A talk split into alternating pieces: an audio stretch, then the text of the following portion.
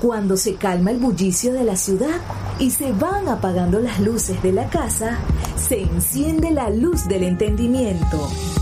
Desde este momento comienza Puerto de Libros, Librería Radiofónica, programa que contiene todos sus elementos tipo A. Puede ser escuchado por niños, niñas y adolescentes sin la supervisión de padres, madres o representantes. Comienza Puerto de Libros, Librería Radiofónica. Este programa llega a ustedes con el apoyo de Puerto de Libros, Librería de Autor. Consulta todas nuestras ofertas en nuestras redes sociales arroba Puerto de Libros. Sultana del Lago Editores, empresa zuliana de servicios editoriales. Conviértete en autor. Contáctalos en su página web sultanadelago.com.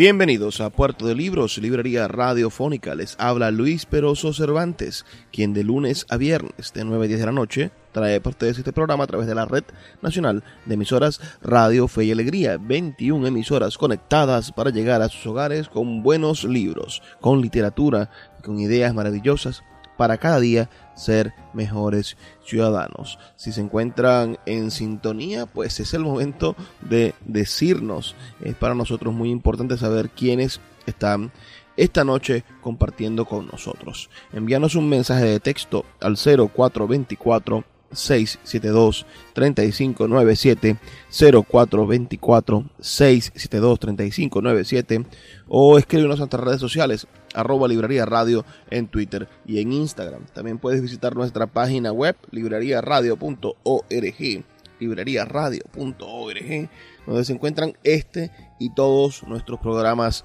anteriores. Allí puedes dejarnos comentarios, ideas, hay un buzón de, de, mensajes para que puedas enviarnos un correo electrónico directo.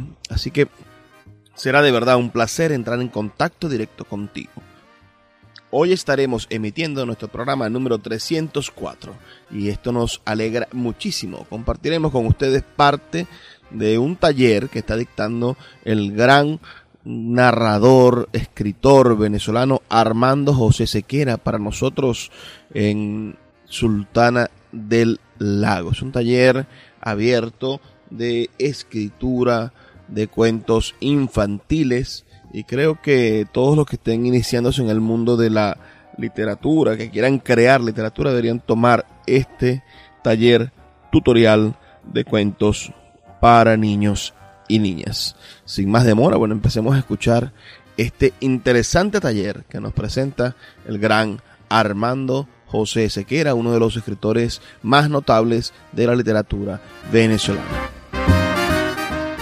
A lo largo de los años el cuento ha ido evolucionando en algunos casos e involucionando en otros y me parece importante que las conozcamos esos avances y hasta de ser posible retroceso por los cuales el cuento ha transitado. Eh, creo que mm, eso puede dar eh, una entrada interesante a lo que es el género cuento, porque vamos a trabajar, y eso lo quiero que lo sepan de antemano, vamos a trabajar el género cuento. Posteriormente nos vamos a meter con el cuento para niños y jóvenes, pero vamos a trabajar el género cuento porque yo parto de la idea de que si una persona sabe escribir cuentos, puede escribir para niños y jóvenes. Una persona que escriba o pretenda escribir solo para niños y jóvenes eh, la experiencia me ha enseñado que es bastante difícil que pueda escribir para este, todo público. Y de verdad que cuando ya uno es escritor, cuando uno tiene la fama de ser un artista, de ser un escritor, de ser una persona que se dedica a la literatura, eh, ocurre que van a, la gente va a esperar siempre que no solamente uno escriba para niños, sino que también escriba para adultos y también que incluso escriba novelas y que incursione en otros géneros. Por ahora vamos a trabajar el cuento y es posible que, bueno, más adelante podamos meternos con otras cosas y yo voy a tratar de alguna manera de abrirle campo hacia otro género, otras categorías y otros elementos literarios que permitan que su desarrollo sea lo más completo posible.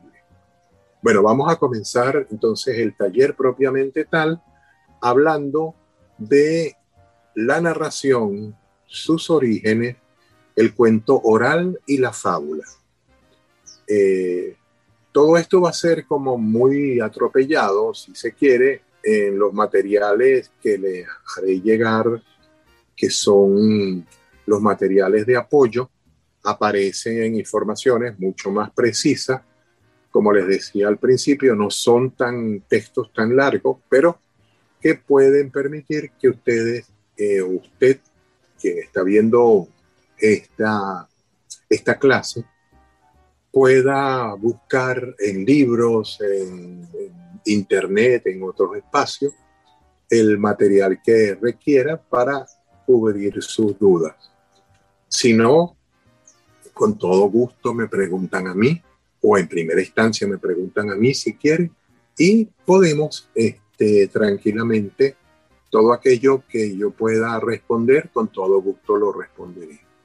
Lo que no pueda, bueno, ya veremos cómo encontramos la respuesta. Bueno, vamos a hablar entonces de realidad y ficción en primer lugar. Eh, nosotros estamos acostumbrados a dividir la literatura en textos reales o en textos ficticios. Mm, esa división es un poco errada y solamente parte de lo que vendría a ser el punto de partida de la historia que queremos contar. Me explico. Si la historia nace a partir de una anécdota, de una noticia, de algo que nosotros sabemos que proviene de la realidad, lo consideramos un texto realista. Cuando viene de la imaginación, lo consideramos un texto ficticio. Pero en términos, digamos, teóricos, se ha llegado a la conclusión de que todo es ficción. Y les explico por qué. La ficción no es nada más el inventar cosas o eh, bañar de fantasía una historia, sino que la ficción es el proceso mediante el cual nosotros, y valga la redundancia, ficcionalizamos un hecho real o un hecho imaginario. Eh, ¿A dónde quiero llegar con esto? A lo siguiente.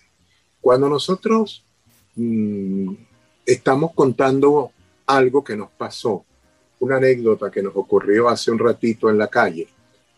Eh, nosotros no contamos todo, todo lo que sucedió. Nosotros reducimos lo, la anécdota, el germen de la historia o de lo que estamos refiriendo, nosotros lo reducimos al mínimo. ¿Qué es el mínimo? El, vamos a decir, la, la propia anécdota como tal, casi que desnuda de, imágenes literarias, casi que desnuda de, apreciaciones, etc. Eso es este, reducir, eso, en eso consiste reducir eh, y ficcionalizar una idea o, una historia, en que simplemente nosotros tomamos un elemento por acá, tomamos otro elemento por acá, y, utilizamos esos elementos para contar. Fíjense, si yo por ejemplo voy cruzando la calle y este, un carro está a punto de atropellarme, yo salto a la acera, eso, contarlo de esa manera, decir tan, esas cosas tan simples, eh, es hacer ficción. Si yo de verdad estuviera haciendo un texto realista, tendría que describir cómo fue el frenazo, cómo olía eh, el espacio alrededor con, vamos a decir, el olor de la gasolina cuando el carro frenó, el, olor de los cauchos que se quemaron por el rechinado al, patinar en el asfalto. Este, de repente se oían unas voces por los alrededores. Yo tendría que incluir todo, todo, todo, todo lo que está en el ambiente para hacer un verdadero texto realista e incluir todo lo que está en el ambiente, según se han hecho cálculos al respecto, significa que uno requeriría de aproximadamente todo el material que está en la biblioteca del Congreso de los Estados Unidos este, para referir apenas un segundo en nuestra vida. Si de verdad quisiéramos reflejar la realidad de todo lo que está ocurriendo en ese momento o en ese segundo en que nosotros, eh, eh, vamos a decir, tomamos para contar una historia. El momento de, la, de esa historia requiere todo ese material que vendría a ser aproximadamente este, unos 800 mil, 900 mil volúmenes de libros, sí, este, aparte de documentos, de toda otra cantidad de materiales bibliográficos. Entonces, todo eso se requeriría para simplemente referir eh, eh, realistamente un segundo.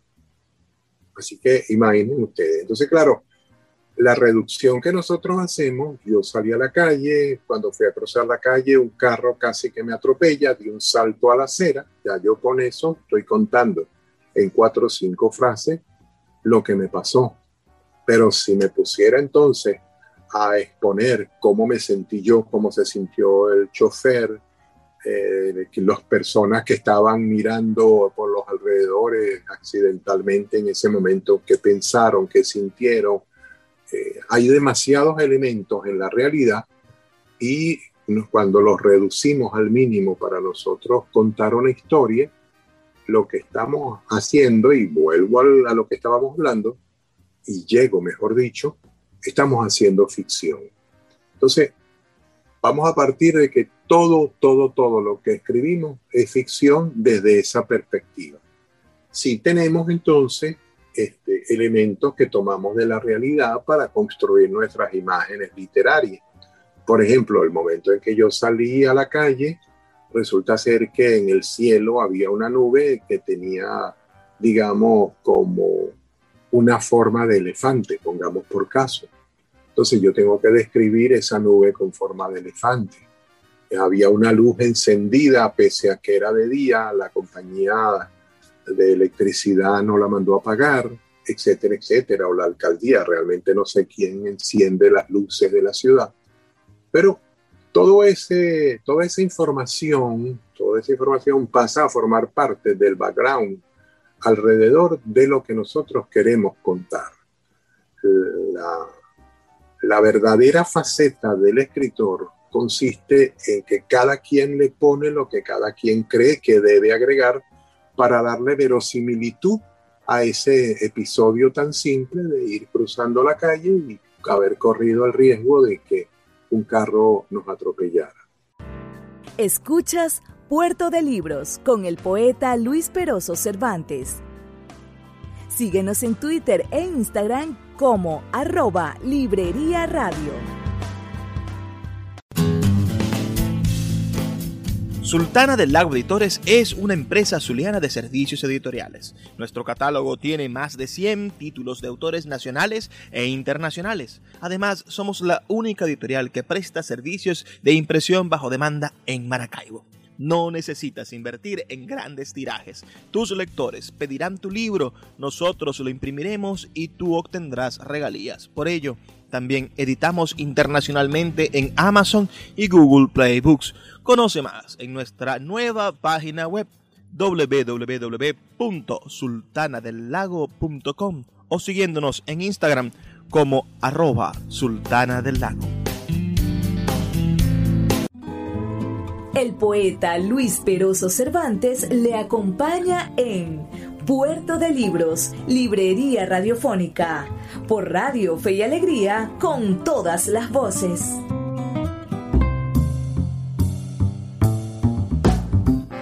Seguimos en Puerto de Libros, Librería Radiofónica, esta noche escuchando un fragmento, una parte del taller tutorial de cuentos de nuestro querido escritor venezolano Armando José Sequera. Es un taller maravilloso porque le ofrece la oportunidad a quienes deseen iniciarse en el mundo de la narración infantil. Bueno, le ofrece toda la teoría práctica del pensamiento literario del cuento y de la, de la literatura contemporánea, pero también Armando les va a ofrecer la posibilidad de que ustedes sean tutoriados, es decir, que vayan de la mano con él en la escritura. Ustedes pueden inscribirse en este taller, está abierta todavía su convocatoria, van a ver las clases de manera virtual y van a ser atendidos por Armando a través de correo electrónico. Entonces pueden ver estas clases, pueden inscribirse en su página web, en la página web de, de, su club de lectores, que es Armando José Sequera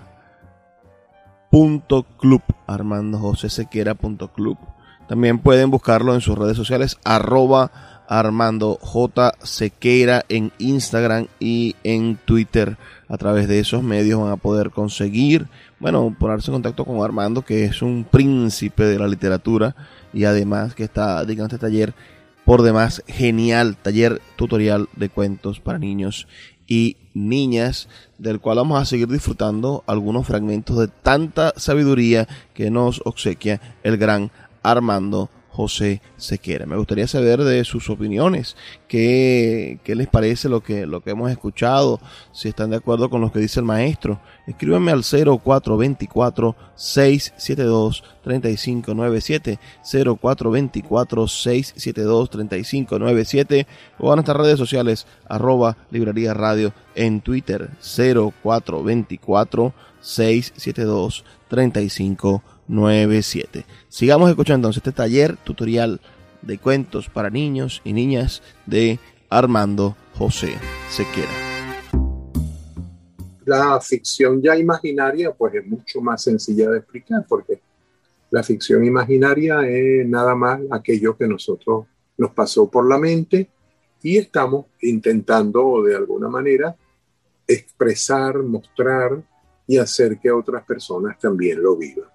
Quiero plantearles entonces un poco lo que también es la historia de la literatura. La historia de la literatura o de la narración en líneas generales más bien comienza con el lenguaje, con el origen del lenguaje. Cuando se inventa el lenguaje, ¿se inventa para qué? Para comunicarse las personas.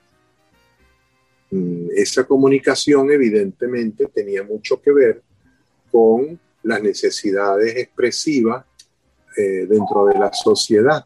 Esas necesidades expresivas, eh, muchas consistían en que, bueno, al principio de la humanidad, los hombres salían a cazar, a recolectar, lejos de, las aldeas, de las cuevas, de los grupos donde, donde se vivía. En tanto, las mujeres se quedaban trabajando en criando los hijos y todo eso. Precisamente gracias a, esa sedentarización de la mujer, se logró la mayor invención en la historia de la humanidad, que es la invención de la agricultura. La agricultura permitió que posteriormente entonces no solamente los asentamientos humanos pudieran crecer, sino también establecerse a las orillas de los ríos para que los ríos regaran las plantaciones y mm, eso hizo prosperar eh, las sociedades humanas de modo tal de mm, establecernos los seres humanos como eh, lo que somos, pues los animales más importantes dentro del mundo, lo más importante porque somos los que pensamos. Mm, también lo hacen los delfines pero hay una diferencia entre los delfines y nosotros. Ellos viven en el agua y no han podido nunca producir fuego. Nosotros pudimos producir fuego y gracias al fuego pudimos construir casas, vasijas donde cocinar, cocinar incluso materiales eh, animales y vegetales para comer, para, para alimentarnos que no podíamos de alguna manera digerir, nuestro sistema digestivo no los podía digerir. Entonces, gracias a esa división y a que las mujeres se quedaron en, en, la, en las cercanías de donde se vivía y observaron que una planta, una semilla caía en el suelo, se desarrollaba y generaba plantas, el hombre pudo posteriormente eh, crecer y aumentar su incidencia sobre la naturaleza. ¿Qué tiene que ver el cuento con todo esto? Bueno, esos hombres que salían a cazar, de repente podían pasar días, semanas, eh, tratando de cazar y no encontraban nada. Y cuando regresaban las familias, bueno, al principio, antes de la invención de la agricultura, casi que se morían de hambre, muchas. Eh, ¿Y qué pasaba? Bueno, ¿cuál era la única manera de justificar que no habían cazado nada? El cuento. No hay otra cosa, el cuento. ¿Por qué? ¿Cómo lo justificaban? Bueno, mira, nos topamos con un animal así, de esta manera, era muy grande, no lo pudimos matar, se nos escapó, este, se rompió la lanza, se rompió la macana, etcétera, etcétera, ¿no? Era demasiado veloz. Todo eso formaba parte de las narraciones y todo eso comenzó a formar parte de las narraciones familiares eh, alrededor del fuego. Las historias comenzaron a contarse alrededor de hoguera eh, gracias a ese fuego que los delfines no han podido hacer, pero que los humanos sí. Y eso, eso logró que precisamente eh, nacieran historias en torno a lo, lo, más importante que tenían los hombres que enfrentar, que eran los miedos al hambre, el miedo a la oscuridad, el miedo al vacío, el miedo a la soledad, todos esos miedos que incluso hoy en día son todavía comunes. Imagínenselos ustedes hace aproximadamente unos 10.000, 12.000, 14.000 años atrás, cuando los homínidos empezaron a, a comunicarse mediante lenguaje. Este, hay quienes dicen que el lenguaje nació mucho más atrás, hace 200.000 años, pero no existe hasta ahora prueba de ello. Las pruebas se remontan a solamente 10, 12 mil años atrás en diferentes culturas, la mayoría de ellas en lo que es el Asia Menor, es decir, los espacios que hoy ocupan Irán, Irak, eh, Jordania, Siria. Por esos espacios se generó esas primeras culturas, mm, vamos a decir, hablantes llamémosla así. El cuento obviamente no era escrito, la escritura llegó mucho después. La, la forma de narrar era solamente la oral. En principio el cuento era justificativo, podríamos llamarlo así, pero posteriormente el cuento mm, empezó a dar explicaciones. Se usó el cuento para generar mitos y cosmogonías. ¿Cómo se generaban los mitos y las cosmogonías? Bueno, las cosmogonías para explicar cuál era el funcionamiento del universo, es decir, porque el Sol salía siempre por el este, por el mismo lugar, y se ponía también por el mismo lugar, porque la luna aparece encima de nosotros y no se nos cae encima. Todo eso dio origen a diferentes cosmogonías o explicaciones acerca del funcionamiento del universo, del cosmos. Y a la par, en nuestro mundo empezó a generar también los mitos, que ya se referían a por qué tal animal se comporta de tal manera, por qué llueve en tal momento, por qué cae nieve, etcétera, etcétera. Es decir, eh, se fueron convirtiendo en historias simbólicas contadas a manera de cuento, se fueron convirtiendo todo esto que eran las explicaciones que las personas empíricamente se podían dar. Eso llevó casi a los orígenes, el nacimiento también de la ciencia. El cuento está emparentado con el nacimiento de, los elementos científicos. Eh, posteriormente, por supuesto, la ciencia toma un camino, el cuento toma otro, y los estudios empíricos, es decir, aquellos de la, a partir de observaciones, de percepciones diversas a través de nuestros cinco sentidos, eso también tomó su propio camino. Pero unos y otros se han seguido apoyando a lo largo de toda la historia de la humanidad. El cuento se hizo necesario.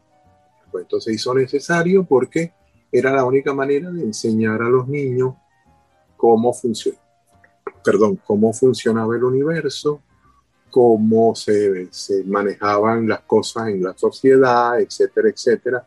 Todo se explicaba mediante esas historias que habían ido naciendo a partir de la oralidad.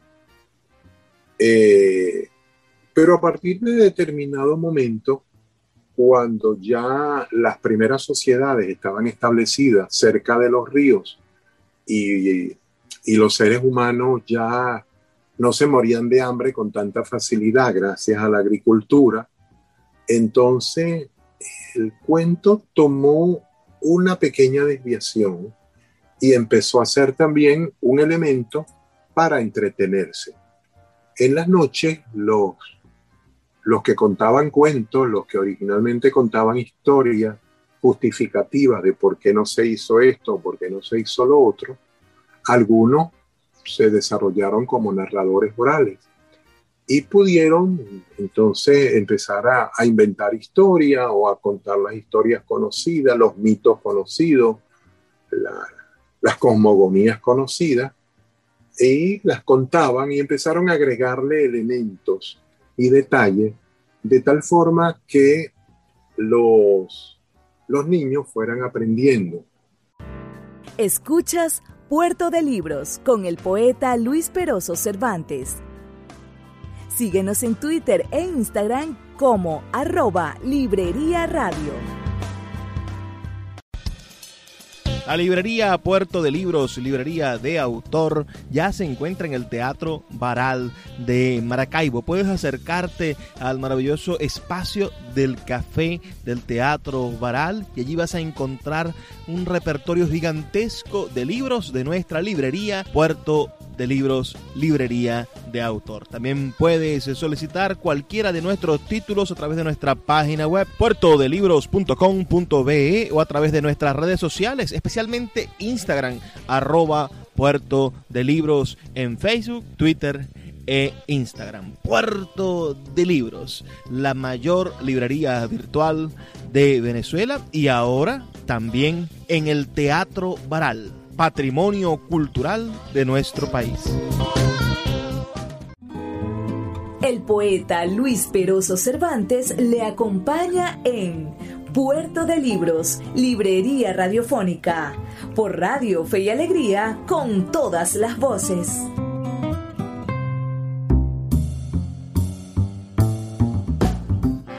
Seguimos en Puerto de Libros, librería radiofónica, esta noche escuchando la voz de uno de los escritores más importantes de nuestro país. Me refiero a Armando José Sequera, este autor de ese maravilloso libro para niños llamado Teresa que quizá alguno de ustedes conozca.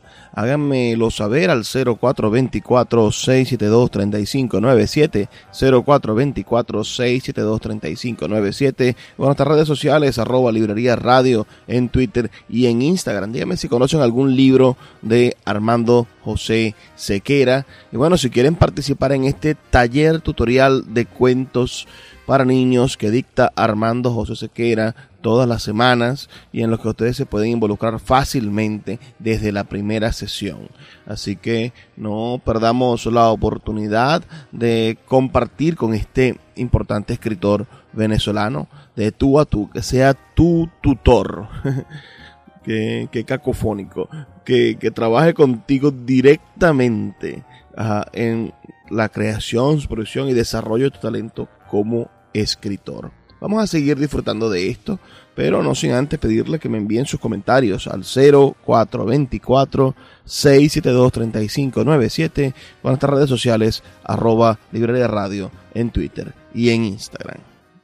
Quería hablarles que el cuento llega a convertirse en un elemento para el entretenimiento de los niños, los jóvenes, los adultos alrededor de la fogata el día era muy corto, sobre todo en los lugares con cuatro estaciones.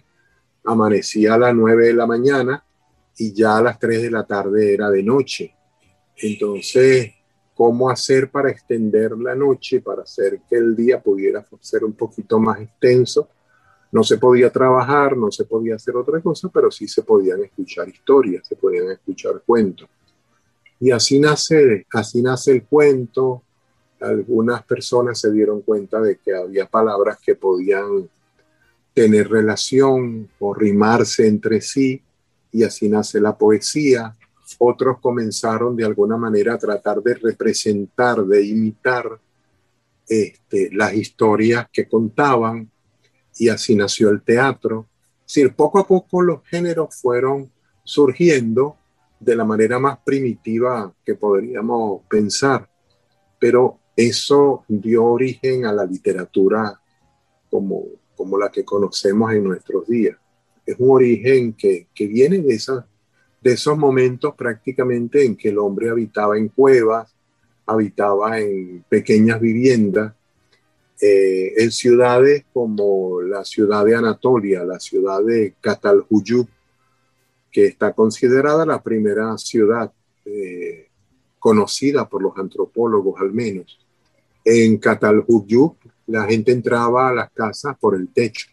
No había puertas ni ventanas, sino entradas por los techos. Y, y bueno, por supuesto, imagínense, eso daba una vida muy distinta a la que nosotros vivimos hoy en día. Eh, entraban por el techo y solamente había un agujero para poder preservar el calor interno. En algunos casos había una pequeña entrada a la altura de, la tierra, abajo, para que entraran los animales, porque se vivía con los animales al lado, para que el calor que ellos eh, dejaran escapar de sus cuerpos ayudara a la calefacción de las casas en tiempo de invierno.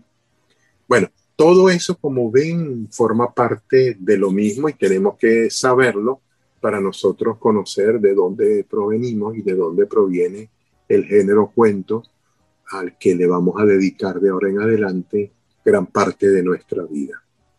Bueno, el cuento se convirtió en un elemento de entretenimiento y una de las primeras formas llamémosla así, si no la primera en realidad, no se sabe todavía, este, nació en la zona de Asia Menor, Mesopotamia, y de ahí se extendió hacia la India y posteriormente hacia China.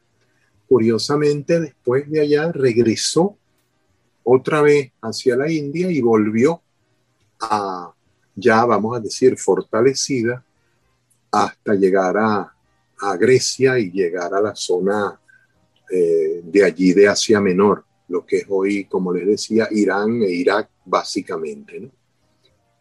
Eh, en Grecia apareció el que probablemente fue el primer este, contador de fábulas y fabricante de fábulas con nombre propio. Lo conocemos como Esopo. Esopo, según la leyenda, era un esclavo tan inteligente que incluso en vez de que el amo que lo compró este, lo eligiera él, él eligió a su amo. Esa es una leyenda que existe. Hay otra que me, me gustó mucho, conocí hace poco. Eh, la palabra sopo se refiere al contador de fábulas y eh, el prefijo e eh, significa que Esopo no era un hombre, era una mujer. Eso habría sido maravillosa, que así como la agricultura nace a partir de, la mujer, la fábula, nuestro primer tipo de cuento para entretener, para disfrutar y a la vez para transmitir enseñanza este, más o menos seria y que nos ayudaran a crecer, también lo hubiera generado una mujer. Entonces, bueno, yo les he hecho una selección de fábulas de Sopo que se las haré llegar junto a mi pequeño ensayo. En el principio fue la microficción y con eso tendrían el material como para apoyar esta, esta conversación, o no conversación, este monólogo que les estoy dirigiendo. Eh, la fábula se caracterizó al principio por tener moraleja y de hecho hoy en día mucha gente todavía cree que la moraleja es indispensable para el cuento. No, la moraleja fue una necesidad porque no había micrófono Y si las personas hoy en día en cualquier reunión social, en cualquier reunión eh, donde se estén narrando cuentos, contando, leyendo cuentos, está hablando al mismo tiempo que alguien está leyendo o contando las historias, pues eso ocurría también antiguamente. Había gente que incluso se estaba moviendo por el, por el espacio, eh, impedía que quienes estuviesen allí escucharan. Recuerden que estaban generalmente al aire libre. Entonces, el viento se llevaba muchas veces las palabras. Como lo importante de esas fábulas, de esas historias, era la enseñanza que contenían, a alguien se le ocurrió en determinado momento que esas fábulas se explicaran al final, hacer como un micro resumen de, de lo que la fábula trataba, y eso se convirtió en lo que llamamos moraleja. Pero cuando la fábula pasa hacer material escrito no tiene ningún sentido tener moraleja. Nosotros podemos volver a leer, para eso las fábulas son textos bastante breves. A veces incluso yo me he topado con fábulas en las cuales la moraleja ocupa cuatro líneas y la fábula ocupa tres. Así que es absurdo que la explicación de la fábula tome más espacio que la propia fábula. Por lo tanto, es, absurda y por lo tanto es inútil. Eh, les haré llegar también mi pequeño ensayo eh, titulado La inútil moraleja. Estos materiales van en PDF o van en Word, pueden leer, subrayar, hacer lo que quieran con ellos, excepto plagiarlos, por supuesto. Eh, no, no, yo sé que no los van a plagiar, pero simplemente quiero que los conozcan, los disfruten y si tienen preguntas que hacer, háganmela y si tienen comentarios que hacer, si no creen lo que yo digo allí, también es válido, pues, porque yo creo que yo no tengo la verdad total en todo.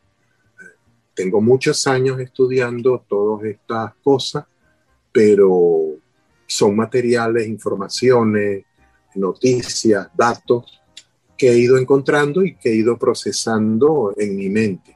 Pero eso no quiere decir que el proceso mental mío sea totalmente válido ni que ese proceso sea 100% real. Eh, se debe justamente a mis lecturas de antropología, mis lecturas de, en torno a la lingüística, lecturas en torno a la historia, etcétera, y que me permiten de alguna manera llegar a pequeñas conclusiones como las que les estoy exponiendo acá. Bueno, esos son, vamos a decir, los comienzos del cuento. El cuento se va desarrollando en distintas sociedades, eh, principalmente para la sociedad occidental, en algunas zonas de Europa, eh, principalmente lo que es Alemania y Francia por esa zona, y surgen los hermanos Grimm que reúnen una gran cantidad de materiales y de historias con fines filológicos, ni siquiera eran fines literarios. Fines filológicos para comprender un poco las historias, las palabras que se usaban por los, por los sitios de donde ellos recogieron esas historias, pero cuando se publicaron dieron a conocer toda una gran riqueza folclórica de cuentos que han llegado a nuestros días. Ahí están Blancanieves, este, La Cenicienta, Caperucita Roja, etcétera, ¿no?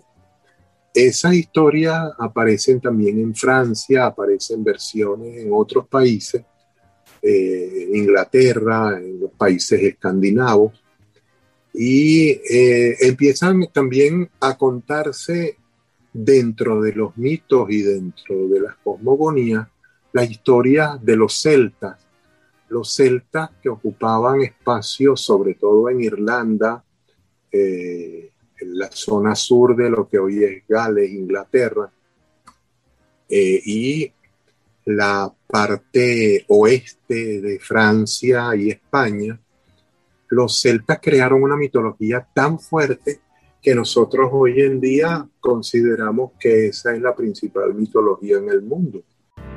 Escuchas Puerto de Libros con el poeta Luis Peroso Cervantes. Síguenos en Twitter e Instagram como arroba Librería Radio. Sin publicidad, tu marca o negocio está en desventaja frente a miles de emprendedores que sí hacen uso de los medios para dar a conocer sus productos. Puerto de Libros, Librería Radiofónica, te ofrece el mejor paquete publicitario para tu empresa. Un anuncio mid-roll en mitad de programa de 30 segundos, menciones en Twitter e Instagram, emisiones diarias en las 21 emisoras de la Red Nacional de Emisoras Radio Fe y Alegría, más la presencia en 25 plataformas de podcast a nivel mundial. Además, colgamos un anuncio permanente en nuestra página web.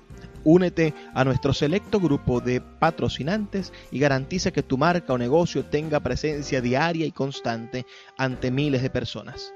Invierte en publicidad en radio con Puerto de Libros, Librería Radiofónica. Consulta nuestras tarifas al 0424 672 3597 0424 672 3597. El poeta Luis Peroso Cervantes le acompaña en Puerto de Libros, Librería Radiofónica, por Radio Fe y Alegría, con todas las voces.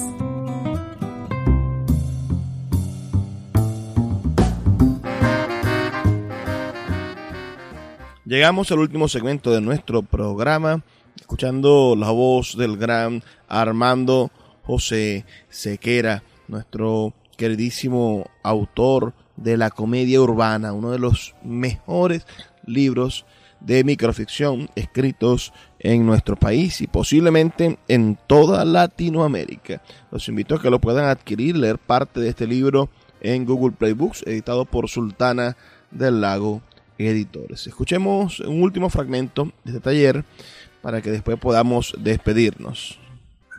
Hans Christian Andersen es el primer autor muy conocido, archiconocido, eh, que escribe historia, inventa historias que ya no pertenecen al folclore, ya no son tomadas de, del acervo popular, sino que son historias que él fue creando, como la princesa del guisante, la cerillera, eh, el traje nuevo del emperador, que posteriormente incluso lo toma.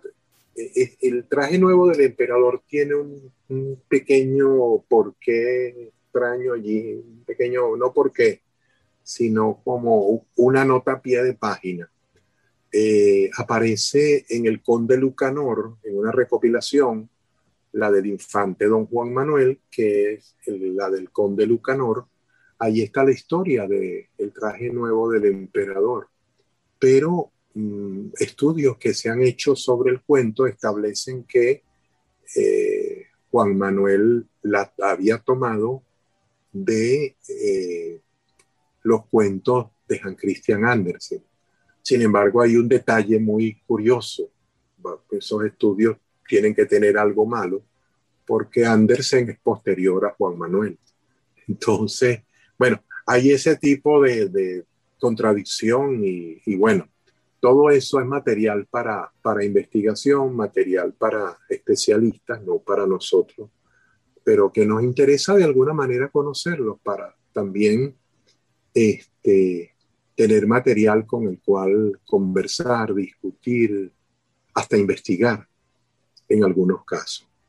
Bueno, eh, a eso me quería referir en torno a lo que es la, la historia de la literatura. A partir de, de, Hans Christian Andersen y otros escritores, el cuento comenzó a tener vida propia, tener autores propios con nombre propio.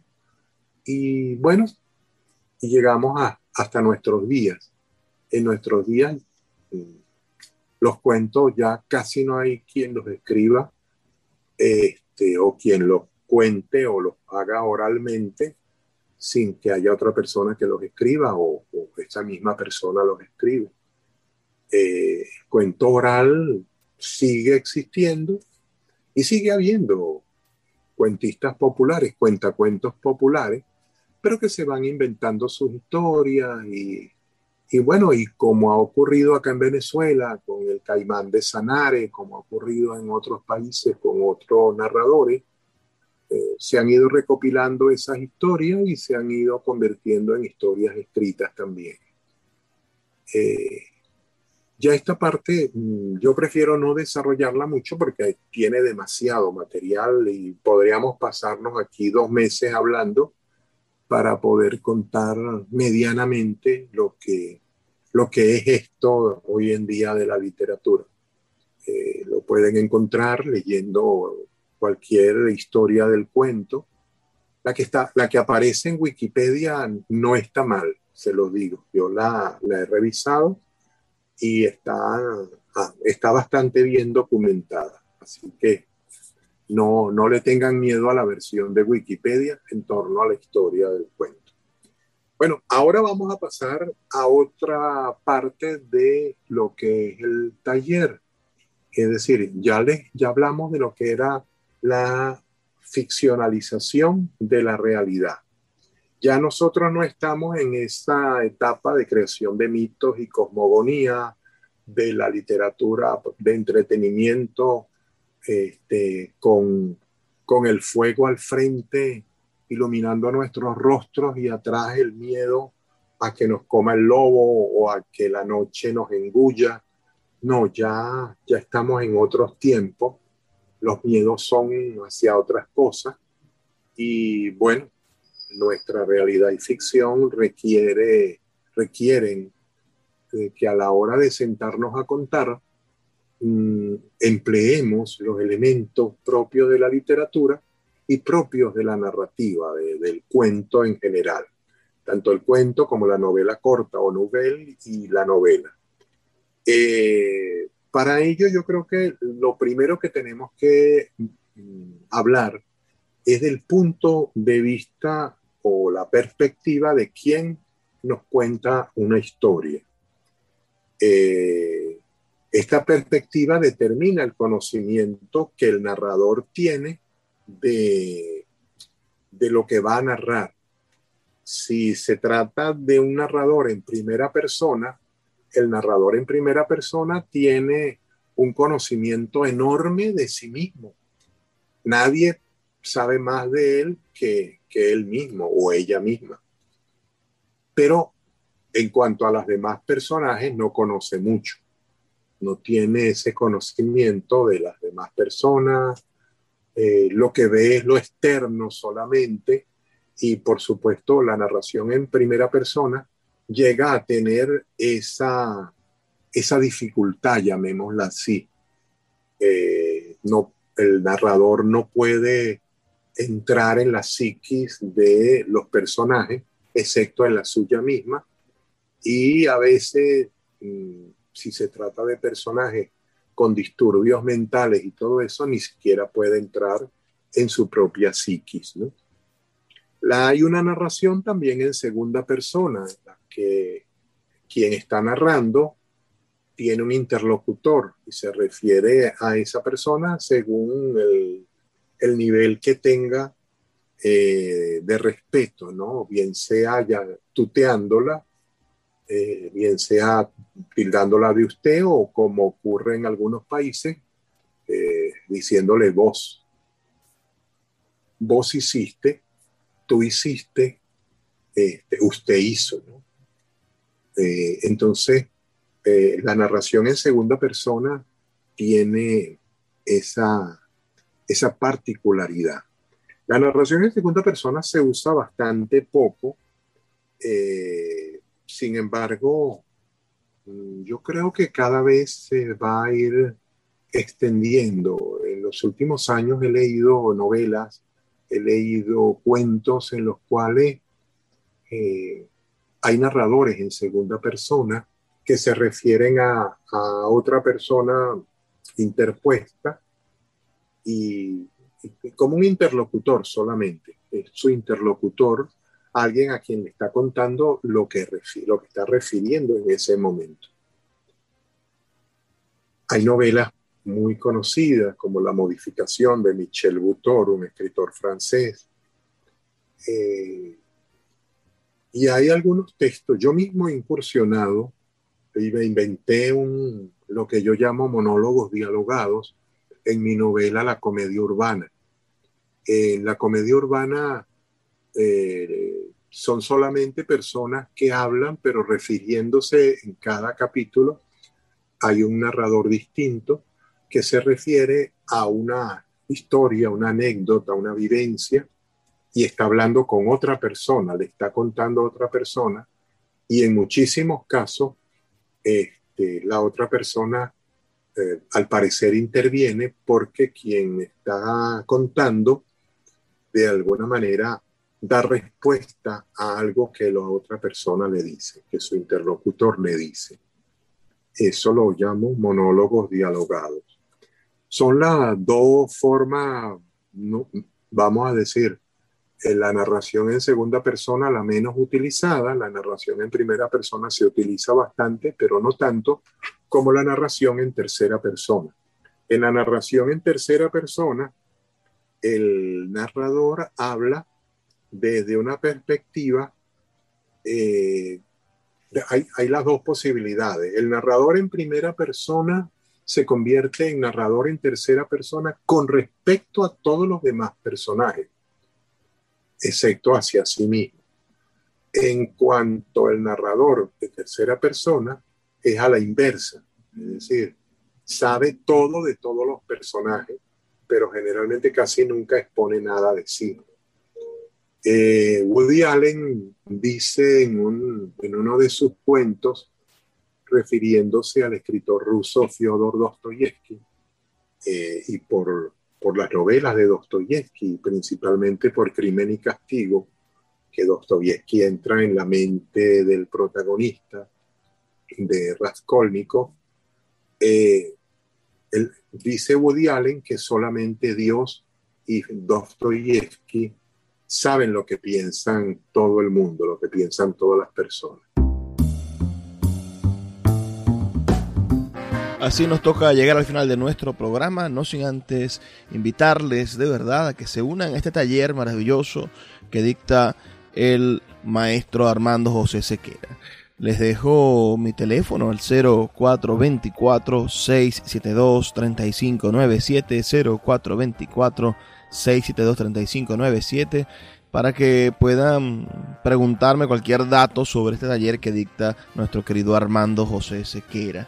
También los invito a que me envíen a través de ese mismo número sus opiniones al 0424-672-3597 y nos hablen de qué les ha parecido la sesión de hoy, este, este programa número 304 de nuestro Puerto de Libros, Librería Radiofónica me toca despedirme, no sin antes recordarles que estamos de lunes a viernes de 9 a 10 de la noche por la Red Nacional de Emisoras Radio Fe y Alegría y que todos nuestros programas se pueden escuchar en nuestra página web libreriaradio.org. Por favor, sean felices, lean poesía.